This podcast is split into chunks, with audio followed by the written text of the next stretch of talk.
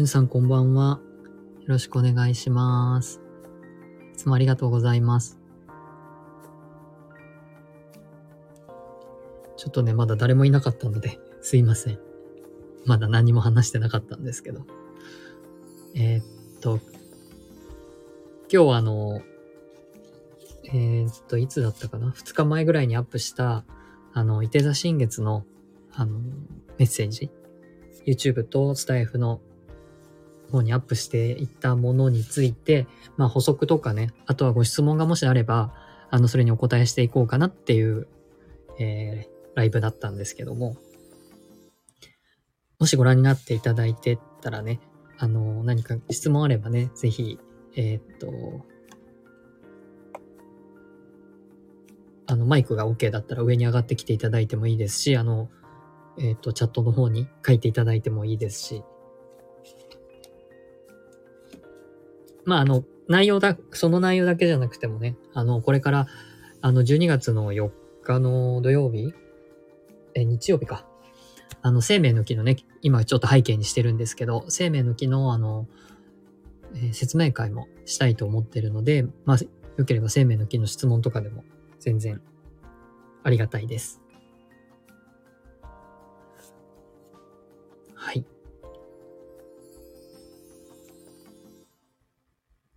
まあ、皆さんどんなこと知りたいのかなっていう、あのーこともね、教えていただけたら嬉しいなと思いますし、これ、特にね、あの、来年に向けては、あの、旧約聖書とか生命の木について、あの、タロットというよりかは生命の木について、えーっと、たくさん勉強しながら皆さんとシェアしていけたらなというふうに思っておりますので、ちょっとこの伊手座新月のね、僕としてのこの、なんていうか、アファメーションっていうかね、そういう思いとしては、うん、生命の木について力を入れていきたいなっていう来年に向けて、まあそんな個人的には、あの、伊手座新月の願いなんですけど、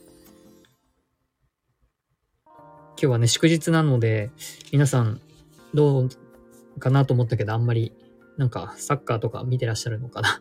わかんないですけど、あんまりスタイフに人がいらっしゃらないのかなって感じです。お忙しいですかね？うん。タロットでもあの、節制ってね、あの、ジュンさんご存知かと思いますけど、とても難しいカードなので、しかもそれがいて座とくっつくっていう、あの、なかなか、つかみどころのない感じではあるかなと思ったんですけど、まあ僕なりの理解をね、あのー配信ではさせていただいたのが、この内面の統合のエネルギーを使い、工事の事故へとジャンプアップするという、えっ、と、内容でした。内容でしたっていうかメッセージでした。わかり、飛びがわかりやすかったです。ありがとうございます。そうなんですよね。なんか、い、いて座なんだけど飛び魚っぽかったんですよね。そのイメージがね。節制って足元水じゃないですか。だから、んなんかこう、水の中からね、飛び出していくイメージがあったんですよね。だから、あの、ちょっと一箇所だけ、あの、聞き逃さずにキャッチしてくださってありがとうございます。そこから、ポーンって飛び出す。あんまりね、海から馬が飛び出すって、あんまりイメージできなかったので、どっちかっていうと飛び魚かなっていう感じがしました。ありがとうございます。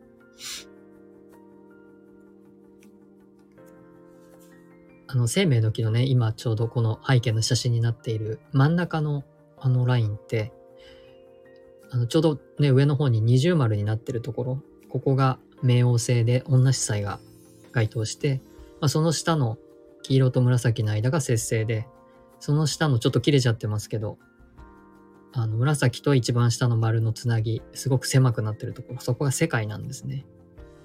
で、女子祭と節星と世界って、この3つほどリーディングが難しいカードってなくて。で、なんで難しいかって言ったら、この真ん中のラインだからなんですよね。極端に振らないっていう場所なので、すごく曖昧で中途半端な意味になるしかもその、節制はその、しかもさらに真ん中なので、本当に、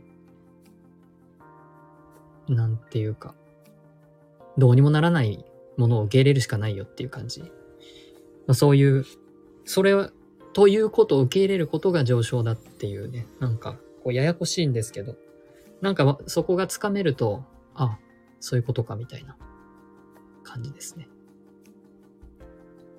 だから、最初、生命の木を知らないでタロットのことを学んでた時に、同じ才と節制と世界が僕の中では理解できないカードだったんです。あと、まあ、あの、力っていうカードと。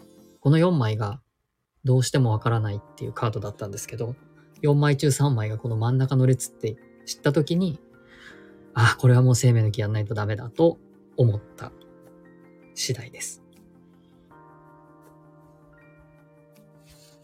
なんか、腑に落ちないカードだったんですよね。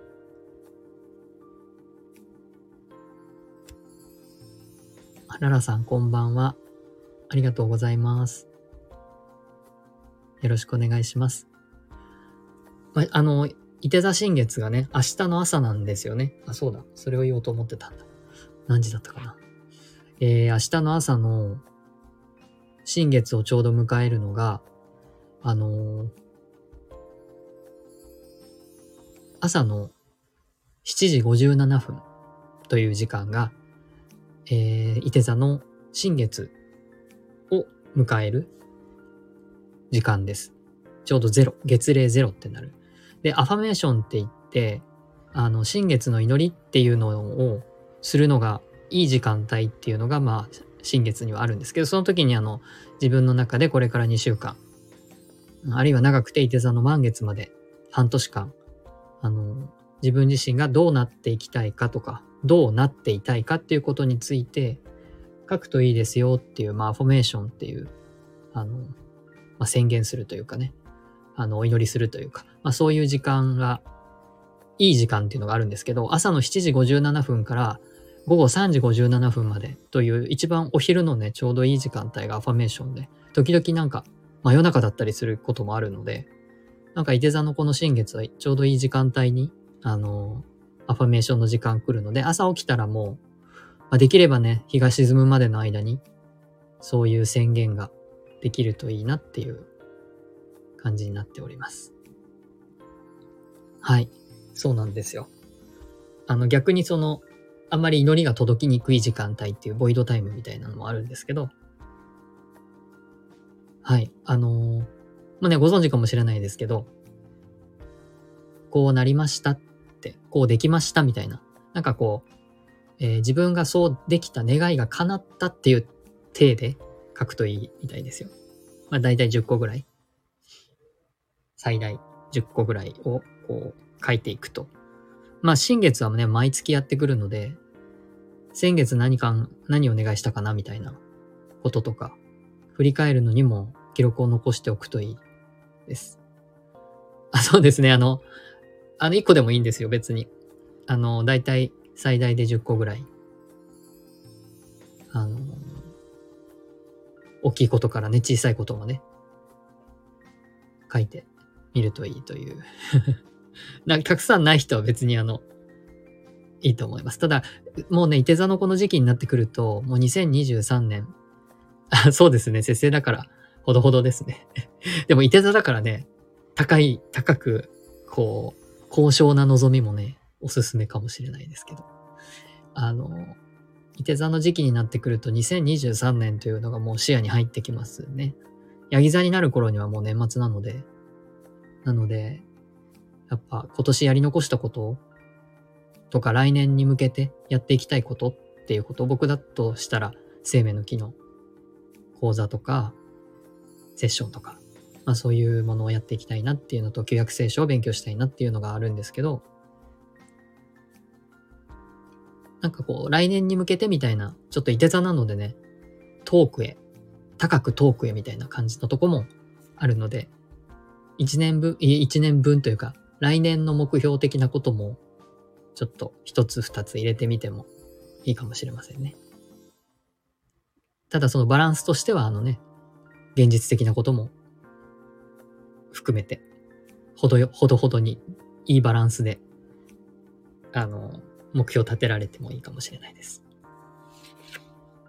まあ、アファメーションはね、明日の昼間、ちょうど、あの、明るくなってから日が沈むまでみたいな時間帯なので、まあ、明るいうちにね、それを書き留めておく、まとめておくといいかなと思います。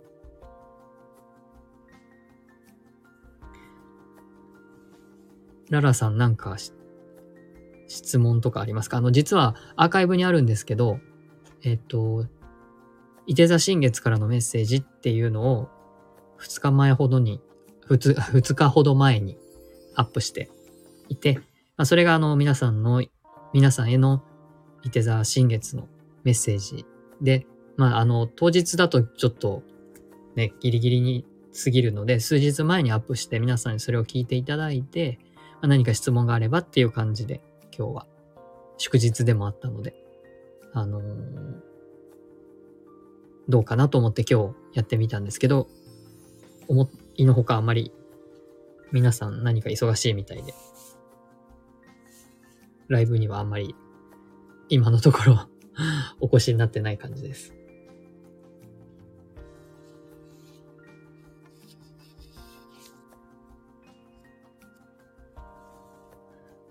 ララさんもタロットに興味があるでしょうか？あの、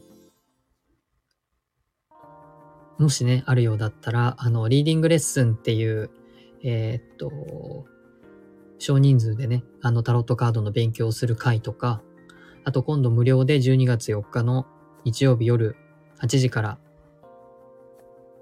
えー、っと、タロットの生命の木のあの説明会というのをやるので、よかったらズームも無料なのでね、それは遊びに来てください。あ、質問は思い浮かばないですが、って声が素敵です。ありがとうございます。本当ですか？ありがとうございます。ただ、ただ iPhone の前で喋ってるだけな感じなんですけど。恐れ入ります。あのよく眠くなると言われます。ので、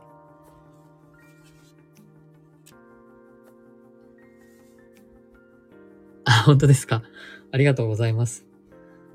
そんな褒めいただいて。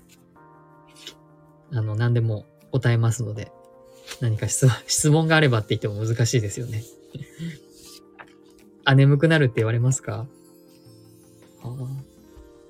だから真面目な話をするほど、こう、眠くなるみたいで、あの、ちょっと喋ってる方としては切ないんですけど、でもまあそれもね、あのいいバイブレーションなんだっていうことで、まあいっかっていう感じです。落ち着きますか？ありがとうございます。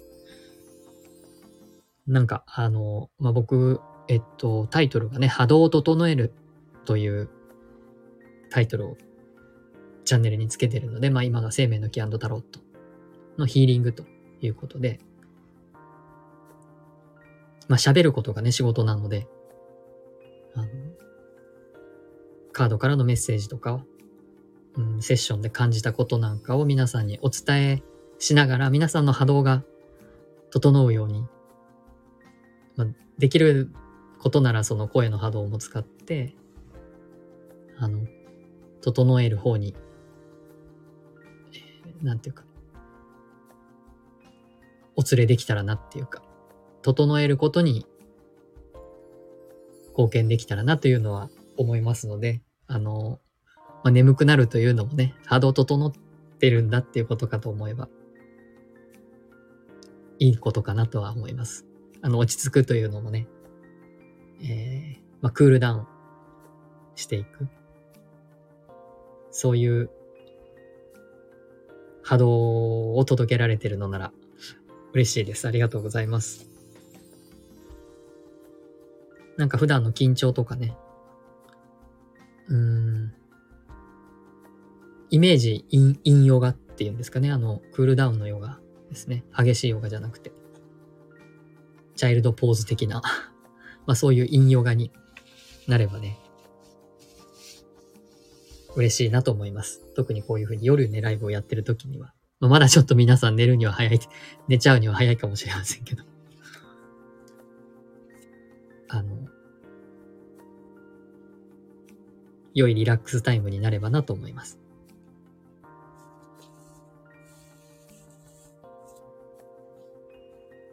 ありがとうございます。届いてるならよかったです。そうですね。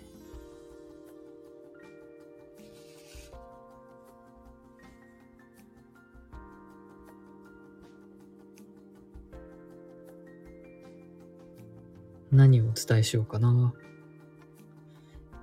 結構今回のその、新月あの、12ハウスというところに結構星座が集まってるみたいで、まあ、いて座なんだけれども、バリバリいて座っぽくはないみたいな。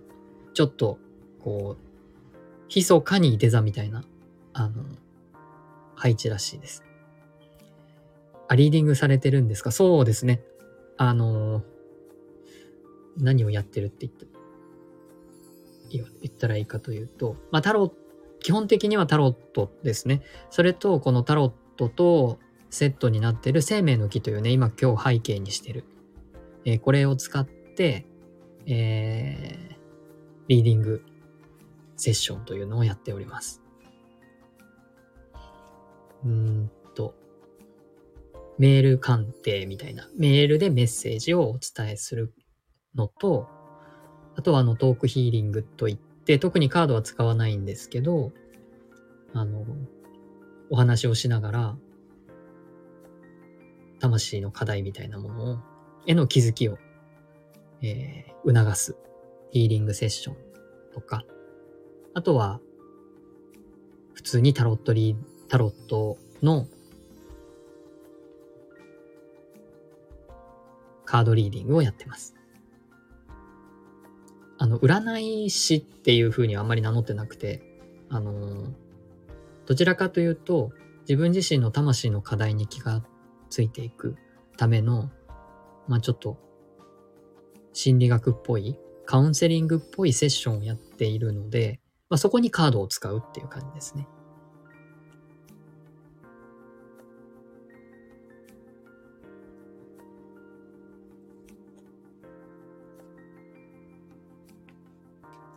なのでなんか、いわゆるタロット占いっていう肝心なことはしてないんですけど、あの、興味持っていただけたら、すごく嬉しいです。どこに書いてたかね、そういうこと。プロフィールかな。多分、プロフィールをご覧いただくといろいろごちゃごちゃと書いてます。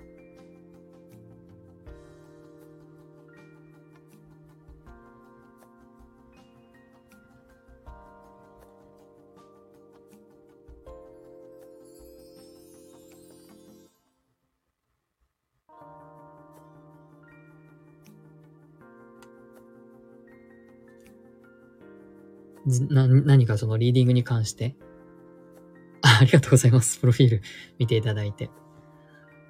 はい。あの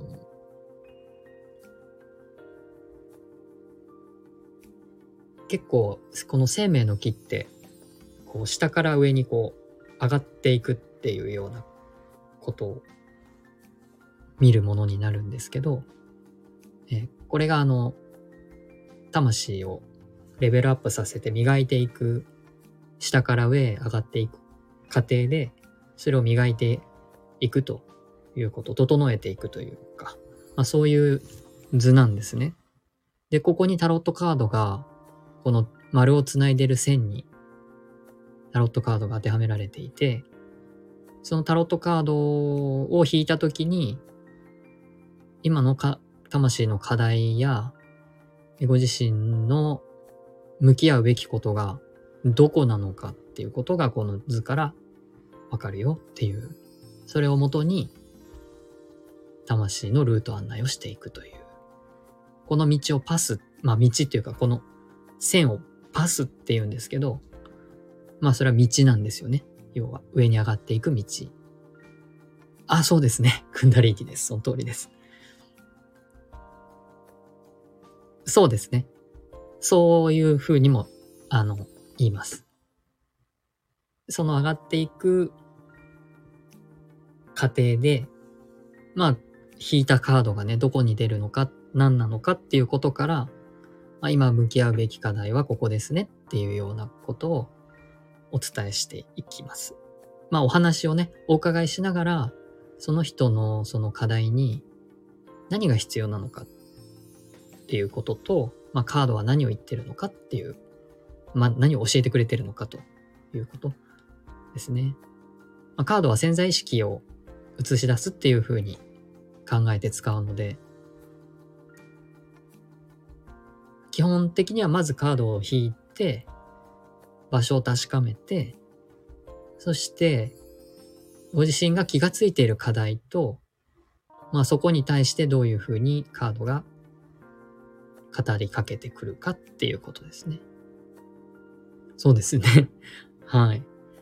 あの、こう上に上がって、あ、上に、上の方のカードがね、出る場合ももちろんあるし、下の方のカードが出ることもあるんですけど、じゃあ上の方のカードが出たからもうゴールが近いかっていうとそうではなくて、何回でも下に落ちてくるっていう。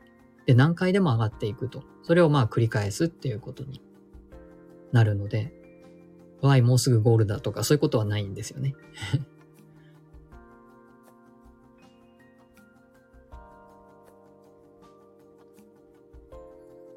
そうなんですよ。あの、まあ、あれですね、よく言う人生は修行なので、その肉体があるうちはね、その、この地球で肉体があってできる修行というか課題というのを、まあ一生懸命やっていくということが必要になるので、まあそれに向き合う人、向き合わない人、気がつく人、気がつかない人、いろいろですけど、まあ、気がついている人からしたら、やっぱりしっかりと高めていくっていうことが大事になってくるので、それになんかこう、向き合うきっかけとか、気づきのヒントになったらいいなと思ってます。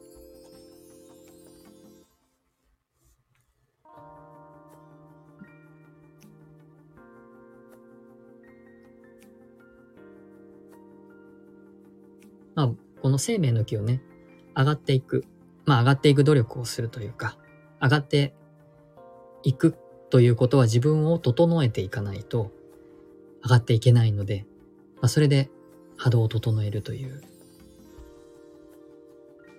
名前にしてます。はい。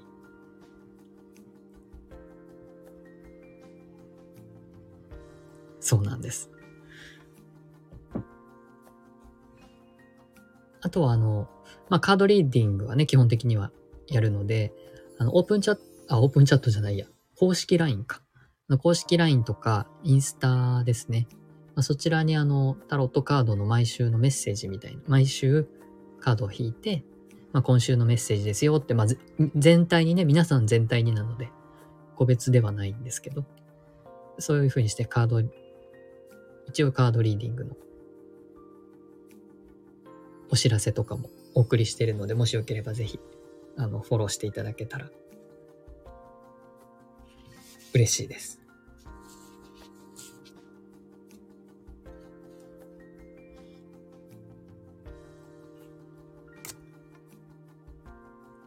りがとうございます。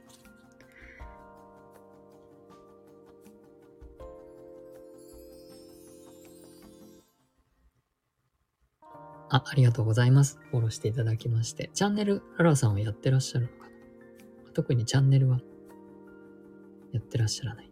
かなはい。ありがとうございます。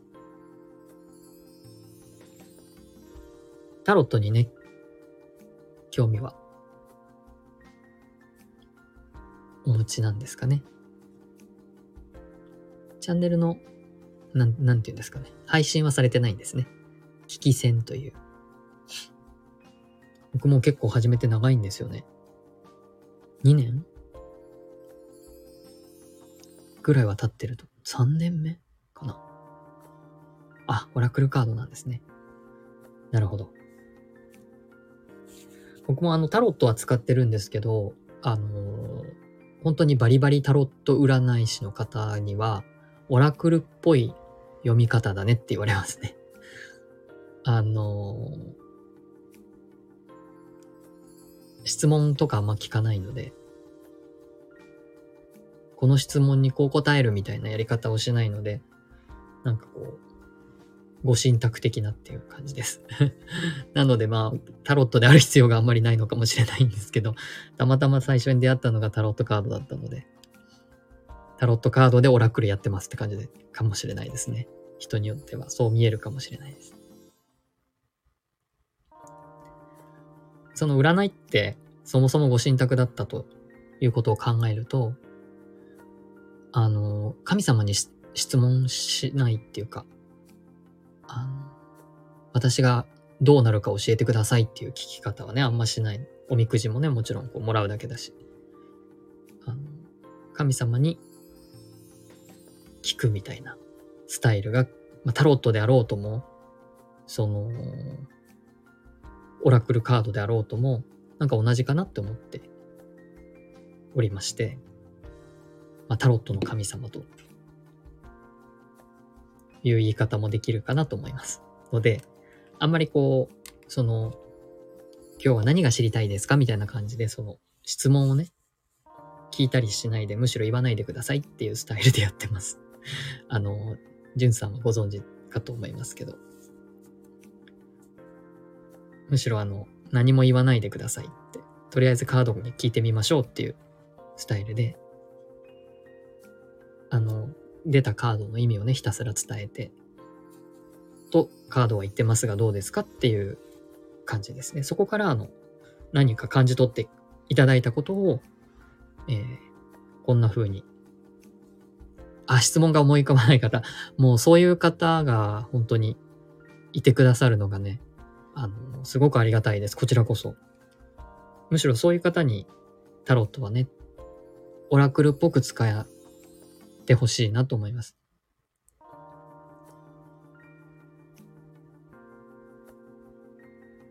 そうですね。じわりじわり来るんです、リーディングなんですよ。だからなんかこう、あのことか、みたいに、後からね、気がつくっていうこともね、ある。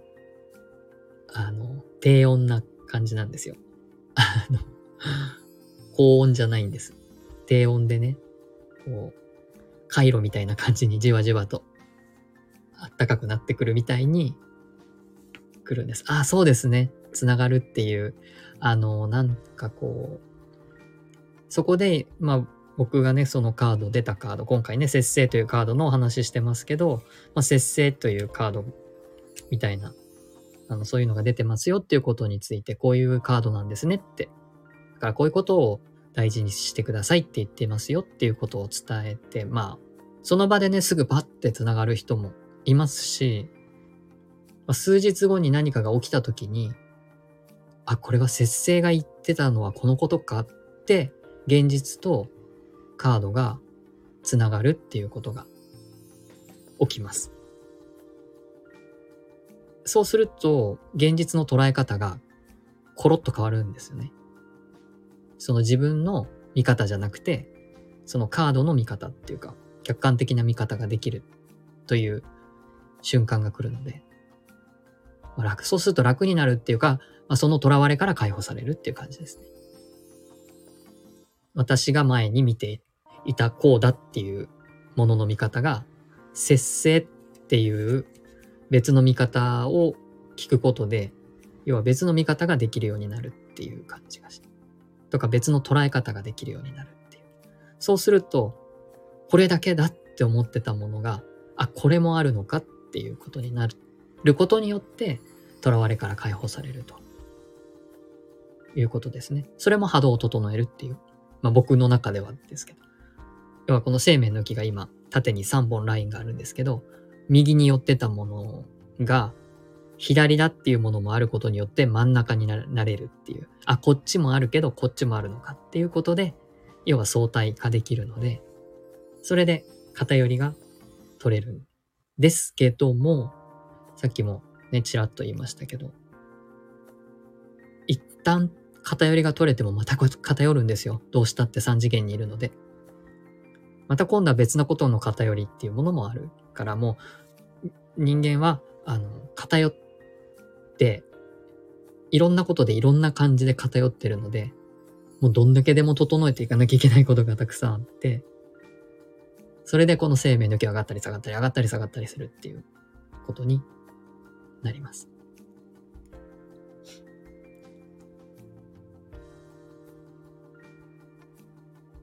どうしてもでも脳の構造的にね、ルーティンが大好きなので、脳は。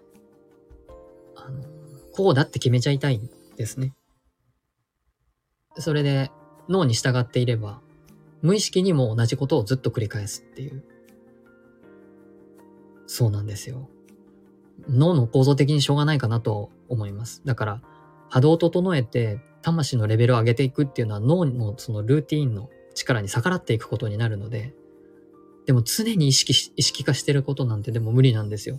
当然、やっぱり無意識がすごく大きいので。だから当然、繰り返しちゃいます。はい。でもその都度、なるべく気づくっていう経験値を上げていくことによって、気づくっていう、う回数が増やしていけるのかな？そんな感じなのかな？もうまるでね、本当に、本当に修行ですよ。本当に僧侶ですよ。それを本当にやっていこうと思ったら。超ストイックな感じになりますけど。ぐるぐるですね。本当にぐるぐるなんですよ。そのぐるぐるぐるぐるを一個ずつ減らしていけるように、努めるって感じですね。でもなんか、うーん、そういう、そういうことをでも気づきっていう仏教では気づきの瞑想って言ったりもしますけど、そういう気づきが増えていくと、あのー、楽にはなっていきますよね。そういうふうに相対化できるようになるので。あ、ナナさんこんばんは。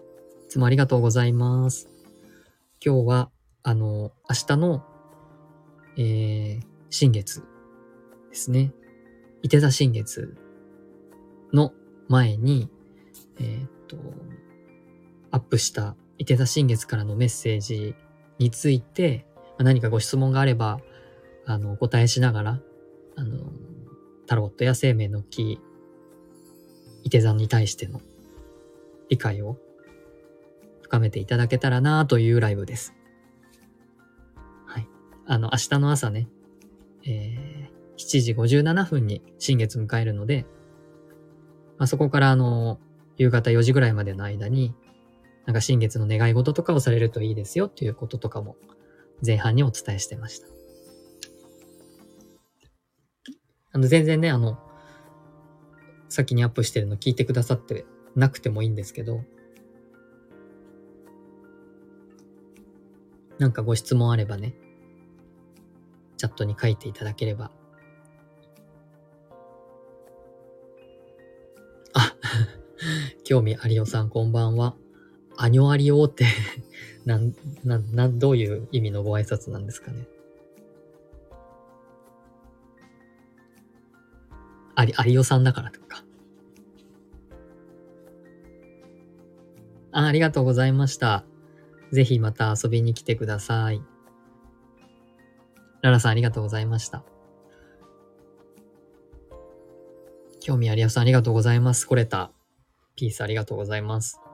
あの、今日はね、あの、先に、伊手座新月のメッセージアップしておきましたので、えっと、その補足的なこととか、皆さんライブでね、あの、いつもお話しさせていただいてるので、なんか質問とかあればなとか、あの、新月に向けて、願い事とか、伊手座の方はいらっしゃらないんですかね？あの、皆さん、あの、伊手座じゃないのかな？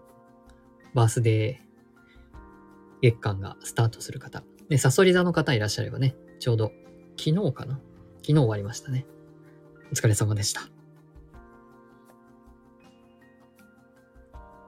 結構あの、火のエネルギーとか風のエネルギーが、えー、っと、強い満月？あ、新月？になるみたいで、ちょっとは明るくなるかなって、サソリ座の時よりか。あ、あの以前ね、あ、興味ありおさんも天秤座でした。あの、天秤座満月の時に、天秤座の方？あ、天秤座新月か。の時に、天秤座の方が結構いた印象がありましたね。もうでももう2ヶ月も前なのかなあれは。9月でしたもんね。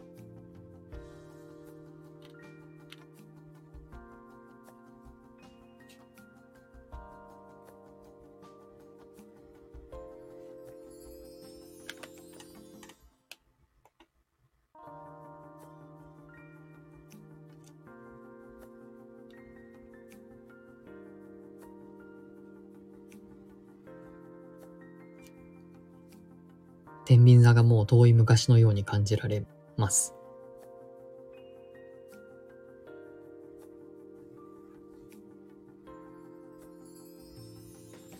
今回はね、あのまたいて、いて座ということで、天秤座と同様ね、あのなんていうか、ポジティブエネルギーっていうんですかね、外向きのエネルギーになったので、まあ今日、それと合わせたかのように、昨日か、ワールドカップが始まり、あの、みんなで盛り上がろうみたいな雰囲気。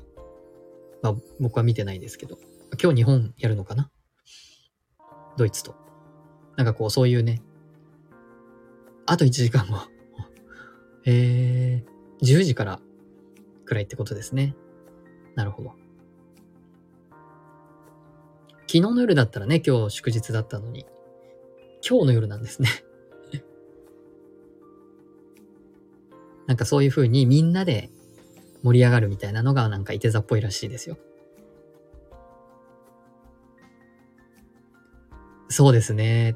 確かにそうなんですよね。なんかワールドカップがそこまで盛り上がってる感じなんでしないんでしょうね、こんなにね。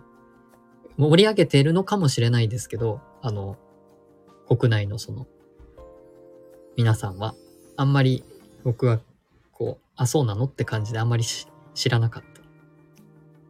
今年だったんだみたいな感じです。スター選手がいないってことないですよね。結構、あの、海外のサッカーの選手たちいっぱい出てるはずなので、スター選手もいるはずなのになんかそんなに盛り上がってない感じがしますと。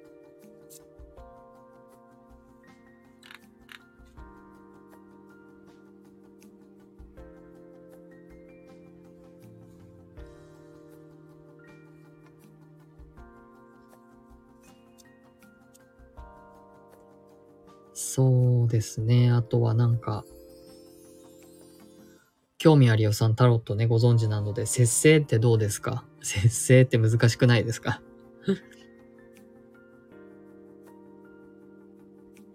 この14番なので、まあ、13番が死神で、15番が悪魔のこの真ん中っていうね、その、インパクトのあるカードとカードの間のなんか、中和する感じのカードのリーディングって難しくないですか？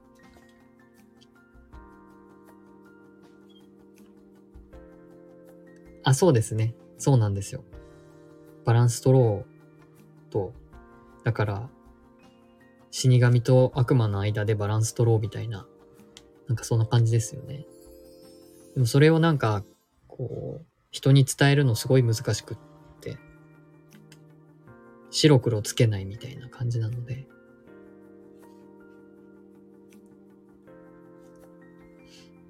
なかなか、あの、難しいなって思ってたカードなんですよね。じゅんさんとかね、興味ありおさんとか、カード、せせって、なんか、難しいなって感じしませんでしたか？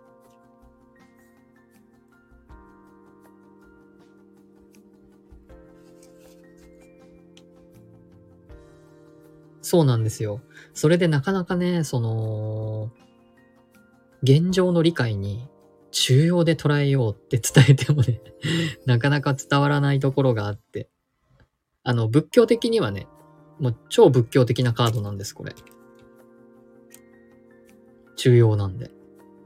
だからそういう、そういう意味ではわかるんですけど、それを人に伝えるのがね、なかなか難しいなっていう。そうなんです。あの、真真ん中をね、この生命の木のね、真ん中をこう、真ん中に立つっていう感じなので、どっちにも偏らないって。何も否定しない。あ、そうですよね。納得がいかないときとかなんですよ。そうなんです。でもね、それをなんとか混ぜよっていう、なんとか整えよっていう。うん。まあ、妥協せよっていうかね。我慢っていう、我慢っていう、そのニュアンスはそんなに強く表には出てないんですけど、やっぱ背後には猛烈な我慢があるでしょうね、普通は。あの、修行、修行者じゃない限りね。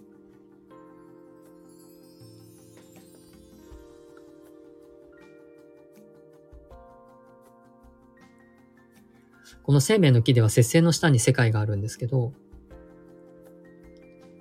あの、節制はギリギリのバランスっていう風に、あの、読むんですね。でも、世界は軽やかなんで、もうバランスを取る必要もないっていう風に、えー、なってゴールなので、節制は本当に、踏ん張ってるわけじゃないけれども、なんていうかね、丹田にしっかり力を入れてみたいな感じがありますね。いい塩梅なとこ探してこうって感じでしっくりかな。なるほど。自分と相手にとっていい塩梅なところ。そうですね。そうなんですよ。じゅんさん、相手にもなんですよ。生命の木のこの両サイドです。私とあなたです。そこが折り合いをつけていくのが真ん中なので、あのー、節制の天使って両手にカップ持ってて、まあ、あるいは両、背中に両方に羽が生えててみたいな感じになってる。それがこの生命の木の両方の柱なんですね。で、それを真ん中で混ぜろって言ってるので、私とあなたの妥協点なんです。だだからといってこう相手とね、バリバリ交渉するっていうわけではないんですけど、相手はこうだろうな、だったら私はこれぐらいかな、みたいな なんていうかね。自分の中でね、落としどころを見つけていくって感じ。あ、そうです。そうなんですよ。なんかね、これ、僕、あの、泉先生の講座で聞いたんですけど、これって絶対できないことなんです、普通は。斜めに水が落ちている、いつ、いくのをなんか吸い込んでるようかのようにキャッチしてるんですけど、絶対どうにも混ざらないものを混ぜられるのですよ。これは天使だから。その絶対できないような妥協をしてるわけですよ。普通の人ではできないような。そういうことができる人を、まるで魔法使いだというふうに、あの、捉えたって聞きました。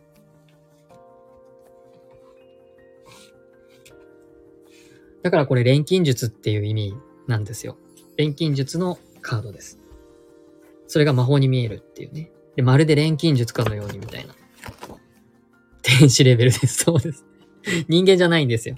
人間がやって、あの、マルセイタロットってわかりますかね？あの、ウェイト版ができる前のカード、マルセウタロットっていう古典的なクラシックのカード。あちらでは実は人間なんです。まだ女性なんですよ。それが混ぜ混ぜしてるんです。でも、ウェイト版になったら天使になったんですよね。まあ、それはちょっといろんな事情があるんですけど、それ錬金術的なことと生命の木の関係で、ちょっと人間じゃなくなったんですけど。あのー、でも本当にそうなんですよ。そういうことできる人って、まあ、人間じゃないよね、みたいな。なんか魔法使える人だよね、みたいな感じです。鮮やかな、なんか魔術師じゃないですけどね。魔術師じゃないから鮮やかじゃないんですけど。でも人間離れしてる。です。だってこの節制って死神と悪魔に挟まれてるわけなので、悪魔と死神を混ぜ合わせてるみたいな状況なんですよね。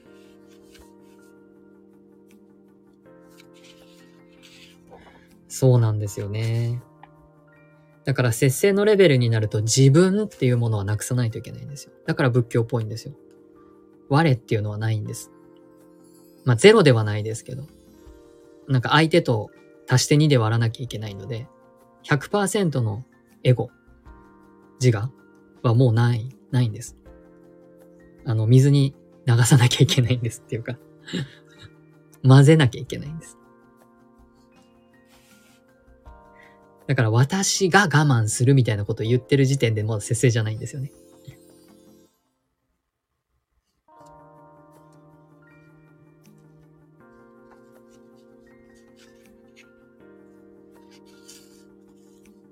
というね、結構深いカードなんですよね。だから混ぜ合わせるっていうことがすごいキーワードっていうふうに僕は習っております。その私とあなたを混ぜてるんですね、これ。だからもう私も完全じゃない。もちろんでもあなたも完全じゃないみたいな。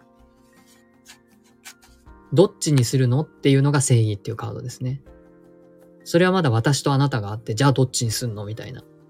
それを切り分けましょうよっていう ことなんですけど、私の取り分とあなたの取り分を切り分けましょうよっていうのが正義ですけど、節制まで来るともう私もないし、あなたも完全ではないしっていう感じです。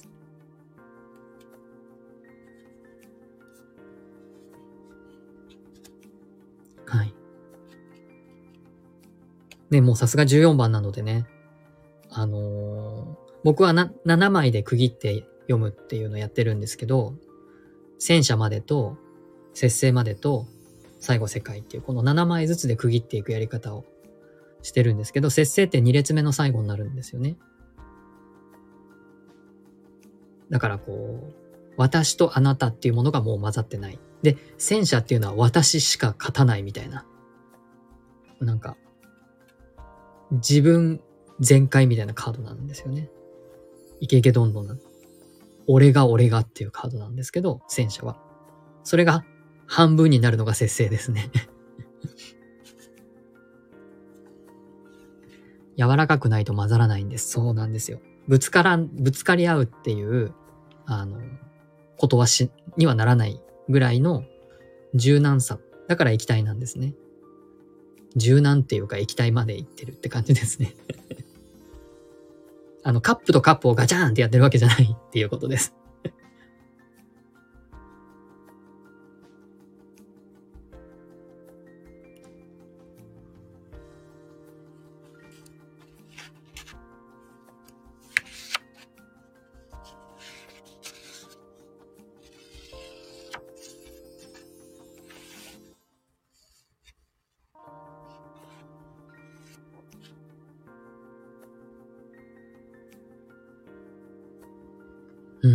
よかったです。それが、ね、この月のね、そのサイクルの旅に1枚ずつタロットが、まあ、該当してくる。あの、惑星の時もあるのでね、あの、星座全部のカードは網羅できないんですけど、あの、塔とかは火星とかね。確か。なんかそんな風にしてね、惑星の場合があるので、全部の22枚を網羅できないんですけど、星座では。ただ、こういう風にして星座と、の時にね、それをピックアップしていくことで、あの、1枚のカードを特にこういう難しいね、節制とかいうカードは、あと前回の死神とかね、難しいカードの時は、やっぱり、ああでもない、こうでもないみたいな、こう、していく中で、深めていけるところもあるので、なんかそういうことのね、役立てられたらなっていうところで、まあ、リーディングレッスンとかね、こういうライブとかを、細々とやっておる次第です。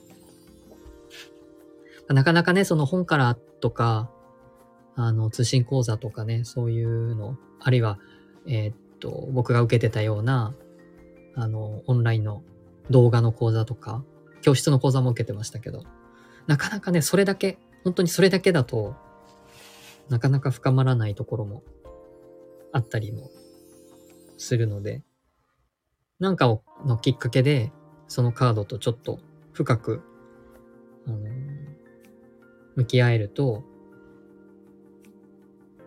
理解は深まると思いますし、あの、節制って本当に難しいカードなので、あの、理解が、難しく深いカードなので、あの、理解をね、あの、どんどん深めていっていただくと、ちょっと、ちょっとオリジナルのというか、人と違う読み方がまたできるようになると思います。そこでなんか、じゅんさんの、あるいは、有オさんの経験と混ざると、もう完全にオリジナルにリーディングができるようになっていくと思います。僕もあの、節制はすごく多義的っていう風に習っているので、まだまだあの、いろんな意味があるかと思うんですけど、なんかとにかくキーワードは混ぜ合わせるということ、その混ぜ合わせるっていうことの意味が、なんかつかめると、もう、見ての通り混ぜ合わせてるんですよ、カードも。本当に。ただその混ぜ合わせてるっていうことが何、何やってんのかっていうことをね、あの、掴んでもらえるとね、いろんな読み方ができるようになると思います。ただ、キーワードでね、妥協とかね、中庸とか、あの、なんだっけ、節制とかね、なんか漢字2文字で言われても、てんてんてんって感じがあると思うんですけど、それを言葉にできないよってとこあると思うんですけど。はい、混ぜ合わせるってことですね。その、絶対に混ざ、混ざらない、あなたと私なんて絶対混ざらないじゃないですか、普通。あなたはあなただし、私は私よ、みたいな。でもそこを混ぜ合わせろっていうこと要は私もなくなるし、あなたもなくなるし、みたいな。そんなイメージですね。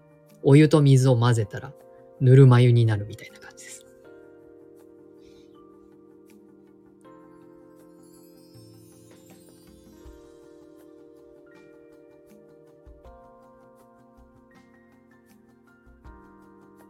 そうですね、その、ただ混ぜ合わせるためには自分分かってないといけないし、相手も分かる分かってあげれないとっていう、そのなんか優しさ的な愛みたいなところって、節制ですよね、まさに。大人って感じです。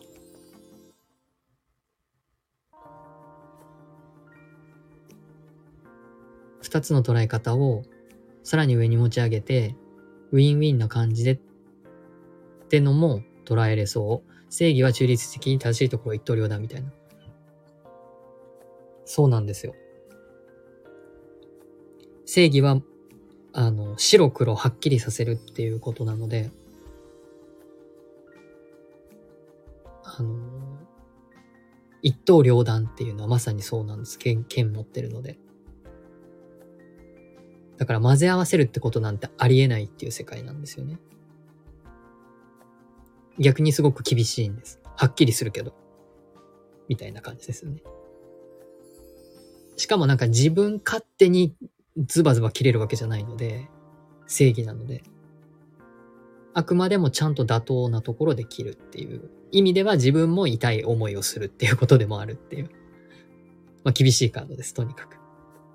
それに対して節制ははっきりさせないから別に切ったりしないので、優しいんだけど、でも納得いく答えは得られにくいっていうことですね。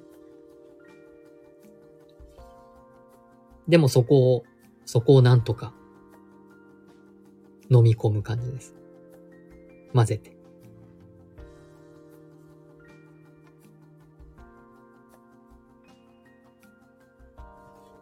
すごいですね。なんかお二人のおかげで、あの、理解が深まっていきました。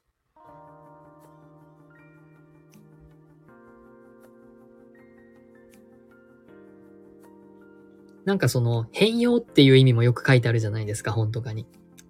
それってよ、要はその混ぜ合わせていくことによって違うものになっていくんですよ。あなたと私が混ざることで。お湯と水が、まあこれもともと本当はワインと水なんですけど、要はワインと水を混ぜたら違うものになるじゃないですか。もうお酒じゃないじゃないですか、そんなの。あんまり。だそういう意味で、元のものはもう形をとどめなくなる。代わりに別なものになるっていうことなんですよね。だから正義っていうのは元の形がどっちなのっていうことなんですけど、節制の場合はもう形ないですね。そうですね。あの、混ぜるときに混ざり合わない異物的な部分があるって捉えると、はい。そこの中でどう調和するかも捉えられるなんて、そうなんですよ。もうどこまでも深くできます、本当に。どこまでも、あの、深い部分ね。そう、そうは言っても混ぜ合わないもと、とこあるよねっていう。でもじゃあそこのとこどうするのかなって。どう妥協するかなっていうこと。それもそうですね。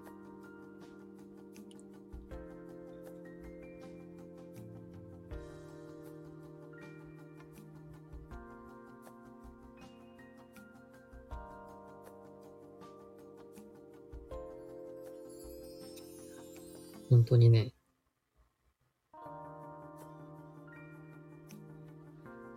どこまでも高く、あのー、高くというか深くか、読めるカードです。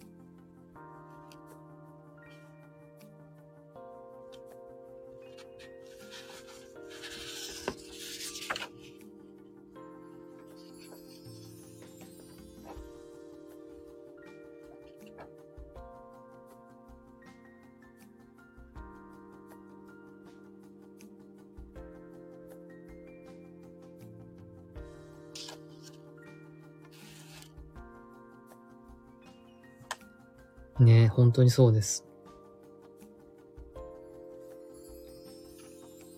節度をね、守るっていう風にももちろん言えるんですけど、それがどういうことかっていうと、そういうことですね。そうなんですよ。あの、他のカードとの組み合わせもあるし、さっきあの別な方とね、お話してた時もお伝えしたんですけど、そのセッションをしていく中で、まあ、その人がどういうふうにこのカードを感じるかっていうところをピックアップするどこなのかっていうことによっては全然違う話になってくので、その人の今の状況にもよるし、えー、組み合わせるカードにもよるし、なんともね、あの、だからニュアンスで伝えるしかないんですよね。その特にカードの講座とかでお伝えするには。もうそれそれをどうやってその今を、今目の前にいる人に伝えていく。どこをピックアップして伝えていくかみたいな。まあ自分が受け取るかでもいいんですけど。いろんな多義的なところがあるので、それこそ本当に柔軟に読め、読むことができるカードです。設営がもう本当にリーディングできるようになったらもう他のカードはそんなにもう大丈夫じゃないですかっていう感じがします。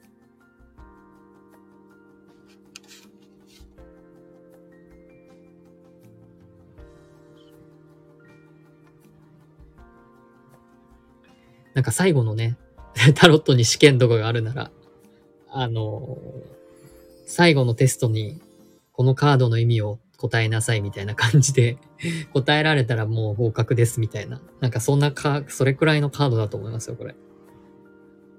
ほんと難しい。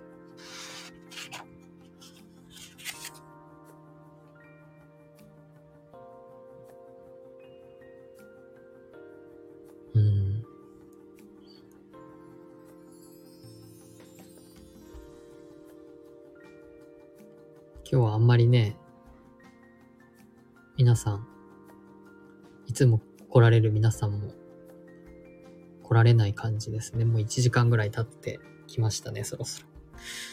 なんか他にね、あのー、別に節制じゃなくていいんですけど、質問はなかったですか？えー、っとね、次回はね、12月、もう12月ですよ。信じられないんですけど。12月の双子座満月でしたっけ ?8 日かな ?8 日が双子座満月なので、またその頃にね、あのー、それ前にできたらメッセージをアップして、ま、また今度は双子座なので、恋人なんですよ、タロットが。言っちゃうと。ラバーズなので、まあそこからのメッセージをお伝えできればなと。恋したいね。まあ恋、恋したいねっていうカードじゃないですけどね 頑張ってくださいよ。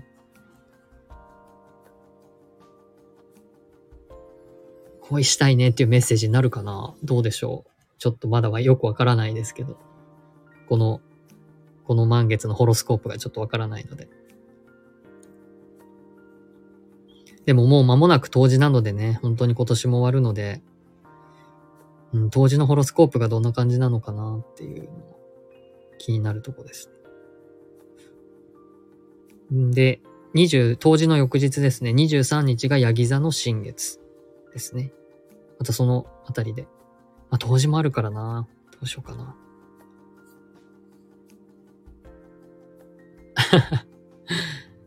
静かに、ひそやかな感じで温め合える、そんな恋をしてみたい。頑張ってください。か、かわいい感じじゃないですか、すごく。静かに。うん。大人なね。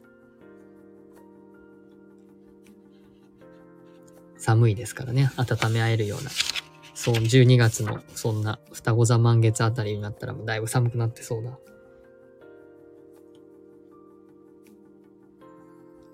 ので、あの、温め合える感じの満月に、あの、満ち足りるといいですね。これから2週間、2週間でどうにかなるものかどうかわかんないですけど、あの、新月の願い事明日の昼間にされるといいと思いますよ。アファメーションの時間が。7時57分から、えー、16時ぐらいまでだったので。ひそやかな感じで温め合える恋をしました。まあ、しましたっていうか、して、してますって言った方がいいのかな。完了形っていう風に言いますけど。願いが叶いましたっていう風に、新月の願い事をぜひしてみてください。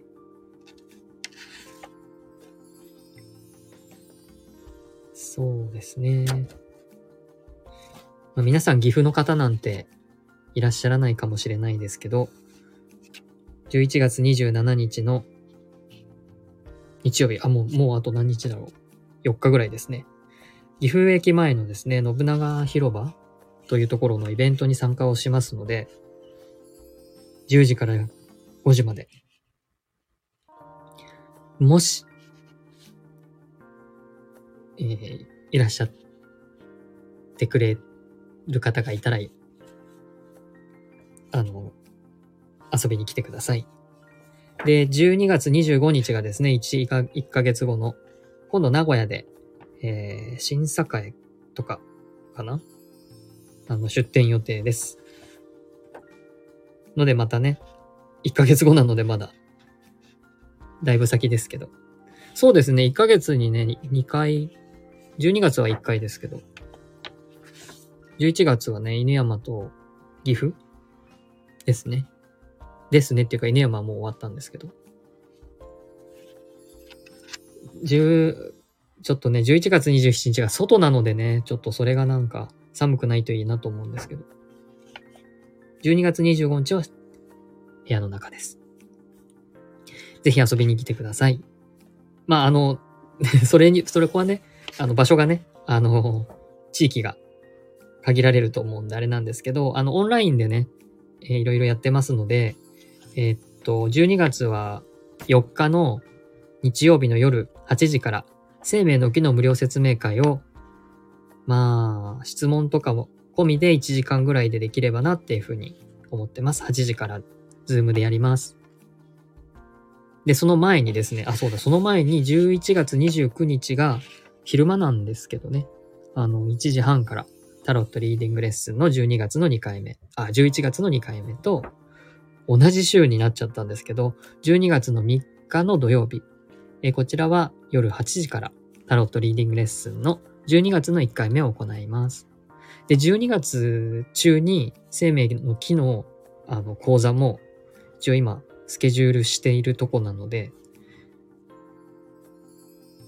またそちらもね、興味持っていただけたら嬉しいです。お知らせはまたスタイフの方でも告知したいと思います。では他に何かご質問なければね、そろそろ1時間半、20分ぐらいになってきたので、終わろうかと思います。ありがとうございます。お二人に来てくださったおかげですごく、あの、タロットの話ちゃんとできて嬉しかったです。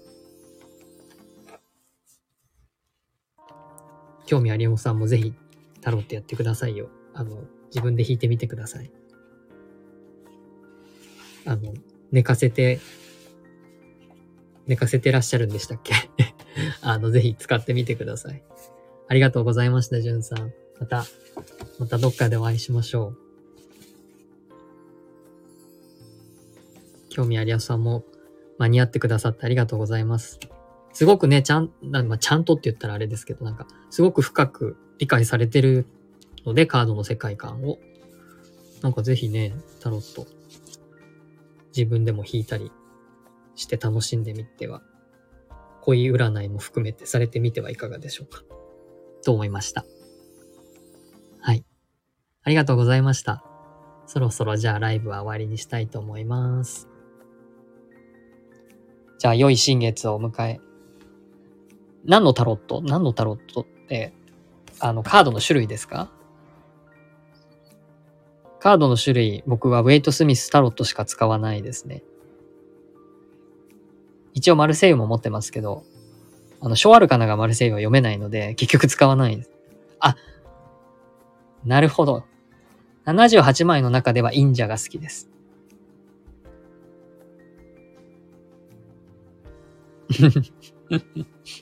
あの、忍者は乙女座なんですよね。なんでやって感じですけど。なんです、なんで、老人のおじいさんが乙女座なんだって感じですけど、まあまあまあ、しょうがないんですよ。なので、忍者が好きですね。僕が、自分が乙女座なので。もう何ヶ月か後にね、乙女座満月が来るはずですね。2月かな。忍者が好きです。まあ、好きです。うん、そうですね。まあ、リーディングが難しいですけど、女主催も好きですね。あ、そうですね。そうなん月、あの、月好き？月の方が好きです。はい。太陽はね、眩しすぎてちょっと好きですけど、選べるなら月の方が好きです。ちょっとザムーンのね、あの月のカードはあんまり、うん、難しいですけど、忍者とか、えー、女司祭とか、あとは、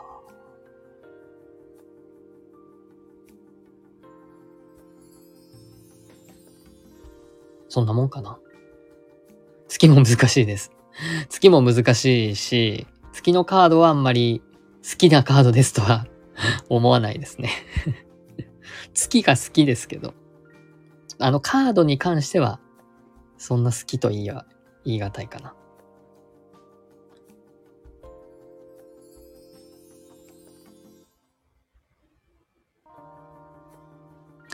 まあ、正位置が悪いっていうか、あのーなんて言ったらいいかな。不安っていうカードなんですよ。闇っていうカードです。太陽と対になるしね。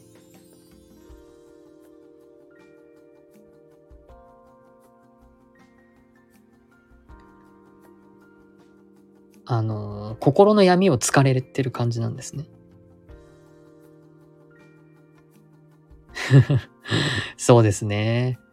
あの、み、なん、開いちゃいけない蓋が開いちゃうみたいな不安です。要は無意識っていう意味なので、普段は理性で抑えてる部分が抑えが効かなくなる瞬間みたいな意味なんですよ。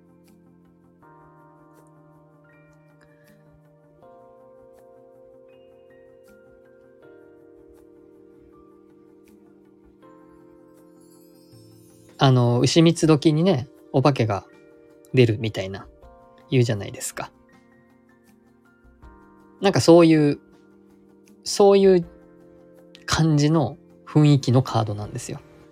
いちゃいけないものがいるみたいな。見ちゃいけないものが見えるみたいな。そうですね。うん。月の影響ってあります。だから満月の時って結構やっぱりやっぱルナシーって、狂気って言うじゃないですか。その狂気ってやっぱり理性の反対ですね。そういうものが優位になってしまうっていうことの恐怖です。でもそのカードが出てる時っていうのはやっぱりそういう部分をちゃんと自分が意識しておかないといけないよっていうことなので別に悪いカードではないんですけれども、やっぱ不安なことをつつかれるのは嫌じゃないですか、みんな。そうですね。そうなんです。普段の、普段とは違う自分っていうことですね。要は、普段裏側にある自分が出てくるってことですね。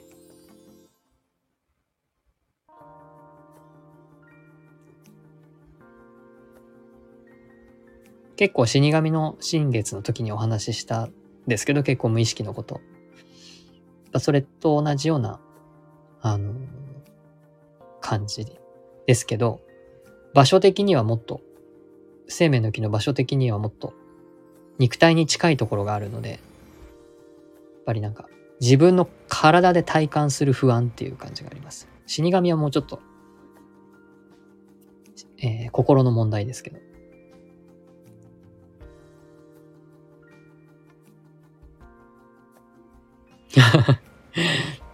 そうなんですよ。あの、満月はね、要はだから満月の状態の人は、要はフルムーンな人にはロマンチックですけど、自分が三日月みたいに人からしたら、なんだあいつってことになるじゃないですか 自分ばっかり道やがってみたいな。嫉妬も出るでしょうね。あると思います。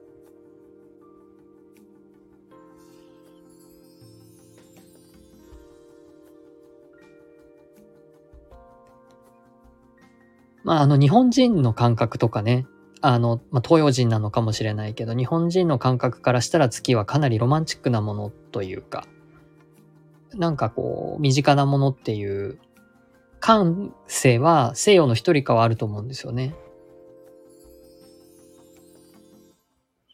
だけど西洋の人はなんかこう太陽の反対って捉えるから、まあこういう意味になる、なってしまってるんですけど、小アルカナだと、小アルカナだと好きなカード。カップの8とか、ソードの6とか。割とこう、意味が、意味が、あの、わか、わからなくて苦労しなかったカードです。カップの8は、あの、ミニ忍者なんです。闇に向かって歩いてくっていう。今いる場所を離れるっていう。まあ、背を向けるっていうカードですね。カップの8は。ソードの6は、これも一緒なんですよ。背を向けてるカードで。なんか僕そう言われると背を向けてるカードが 好きですね。忍者もそうですけどなんか現実に目を背けるみたいなカードばっかりです。ソード6は今いる場所から船に乗って去っていくという、船の旅っていうカードですね。あのーいずれも去っていくっていうカードですけど、カップの8はカップなので未練があるんです。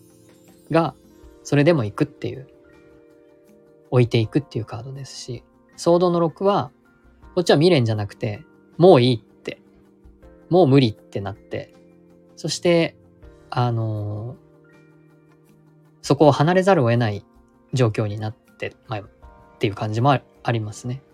ちょっと夜逃げっぽいんで。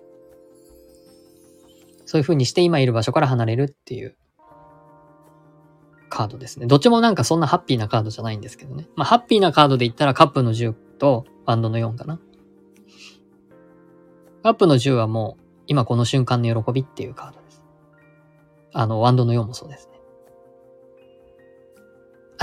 そう。なんかね、今説明しながらね、あれ全部似たようなカードだなって思った。今手元にね、カードを今広げずにね、なんか思い出しながら喋ってましたけど、カードで、カードを見ずにね。でもなんかふっと話しながら似たようなカードだなって気づきました。これこれも僕の無意識のパターンですね。うん。なんか現実から目を背けて一人になるみたいな、そんなカードばっかりです あ、でも、ソードの6は一応二人乗ってますけど、船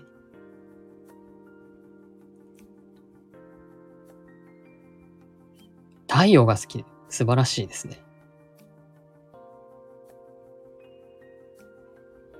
すごくオープンな気持ちなんじゃないですか。愚者。こちらもね、あの太陽といえば太陽のようなものが、あのー、右上に浮かんでるので、その光の中に、あ飛び出し、飛び出していくっていうか、あの、何も隠すものもないし、失うものもないっていうカードですね、どっちも。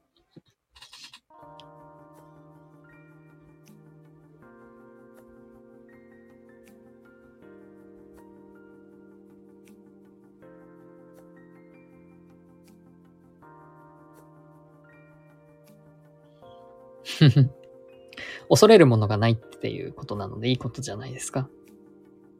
まあそういう風になりたいっっていう願望かもしれないし、あの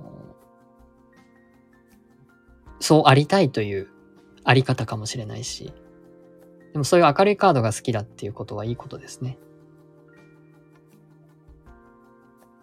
あの、いて座なのでそっちの方がいい、合ってると思います。僕が今出したカードはみんな忍者、忍者とかなので、どっちかっていうとサソリ座っぽいので、まあサソリ座も終わったのでこれからのこのいて座のね、シーズンには、やっぱそういう外に向いてる方がいいですね、意識は。なんかこう、いて座とか、そのサソリ座とかって、なんか空のその星座の、あのー、話かと思いきや、やっぱエネルギーの話なので、やっぱその時のエネルギーに合ったものにいかにうまく乗れるかっていうことなので、あの、それが合ってないとやっぱりしんどい思いしちゃうのでね。いて座のシーズンは太陽が好きな方がいいと思います。逆にこう、サソリ座の時に太陽と愚者っていうのだと、ちょっとそれを許さないエネルギーが こう満ち満ちている感じなので、しんどかったかもしれないですね。あと、ヤギの時とか、これからの。なんかそういうのに自然とね、まあ自然とっていうか、合わせていけると、あの、楽か、楽に、スムーズに、その月のエネルギーに乗れるかなって。あ、月ってその、太陽がどこにあるかのエネルギー。やっぱ長いのでね、結構。1ヶ月。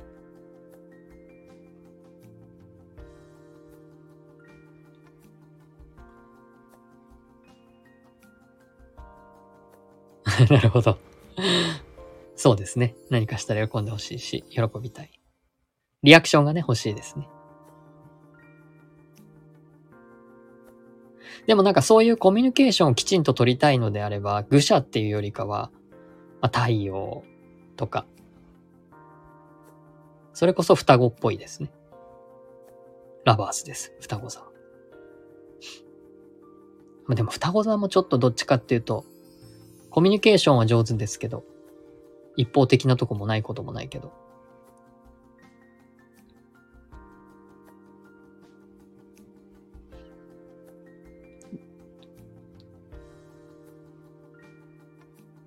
そうですね。それは本当に大事なうん、切り抜けていくのには大事なところですね。あの、困難を切り抜けるときには、愚者の力はすごく必要かなと思います。やっぱね、興味ありおさん、天秤座だから、ちゃんと、ちゃんと返事してとか、聞いてっていう感じで 面白いですねそう、今なんか、ふた、双子じゃないわと思って、この、ちゃんと喜んでほしいし、あ、喜びたいし、愛想がないと凹むのをまあ、凹むまでね、ネガティブな、ネガティブにこうドーンと落ちたりはしないんですけど、双子座というより天秤座ですね。それは。両方ちゃんとっていう。だ天秤座の人にとってやっぱ愚者って結構ね、憧れじゃないですか。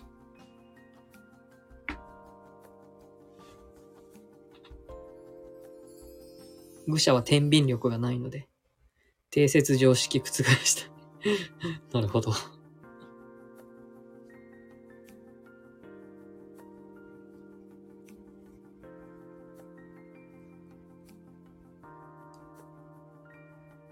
へえ、博士とかが好き。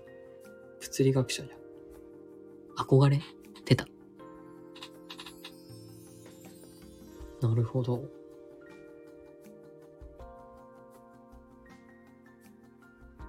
そういう定説ですか？なるほど。そういうものを覆したいんです。今は全然そういうお仕事じゃないんですかね。なんか救急車が。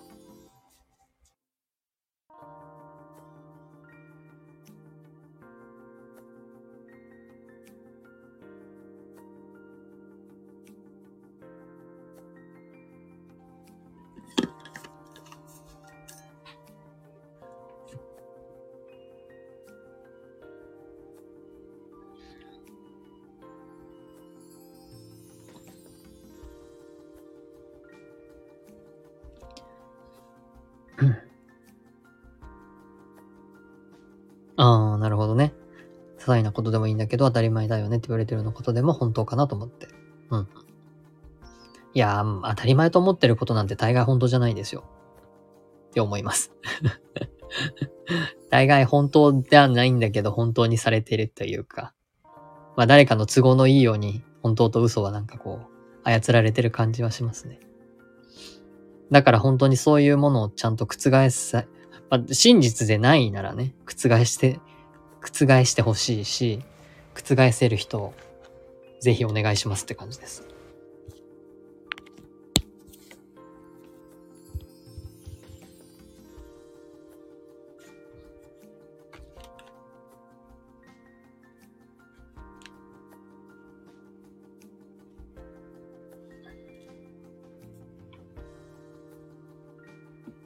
うん、うん、うん。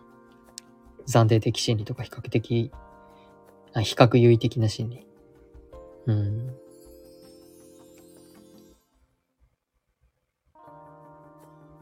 まあね、あの、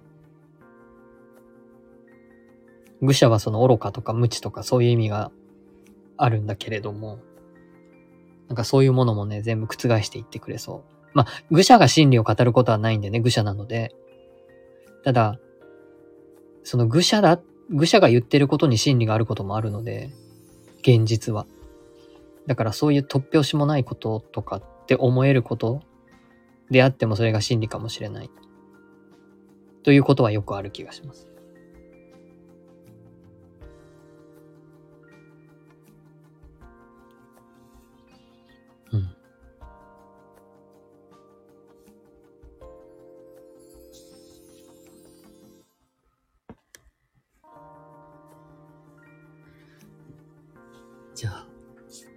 そろそろ終わりにしましょうかね。9時半過ぎましたので。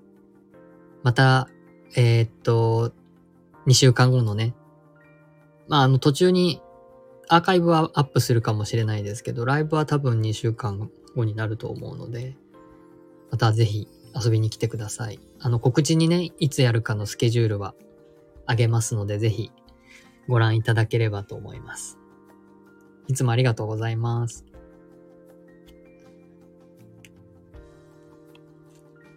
またタロットの話をしましょう、ぜひ。はい、ありがとうございました。お疲れ様でした。良い新月をお迎えくださいね。また来週会いましょう。あ、まら、また再来週会いましょう。ありがとうございました。はーい。失礼します。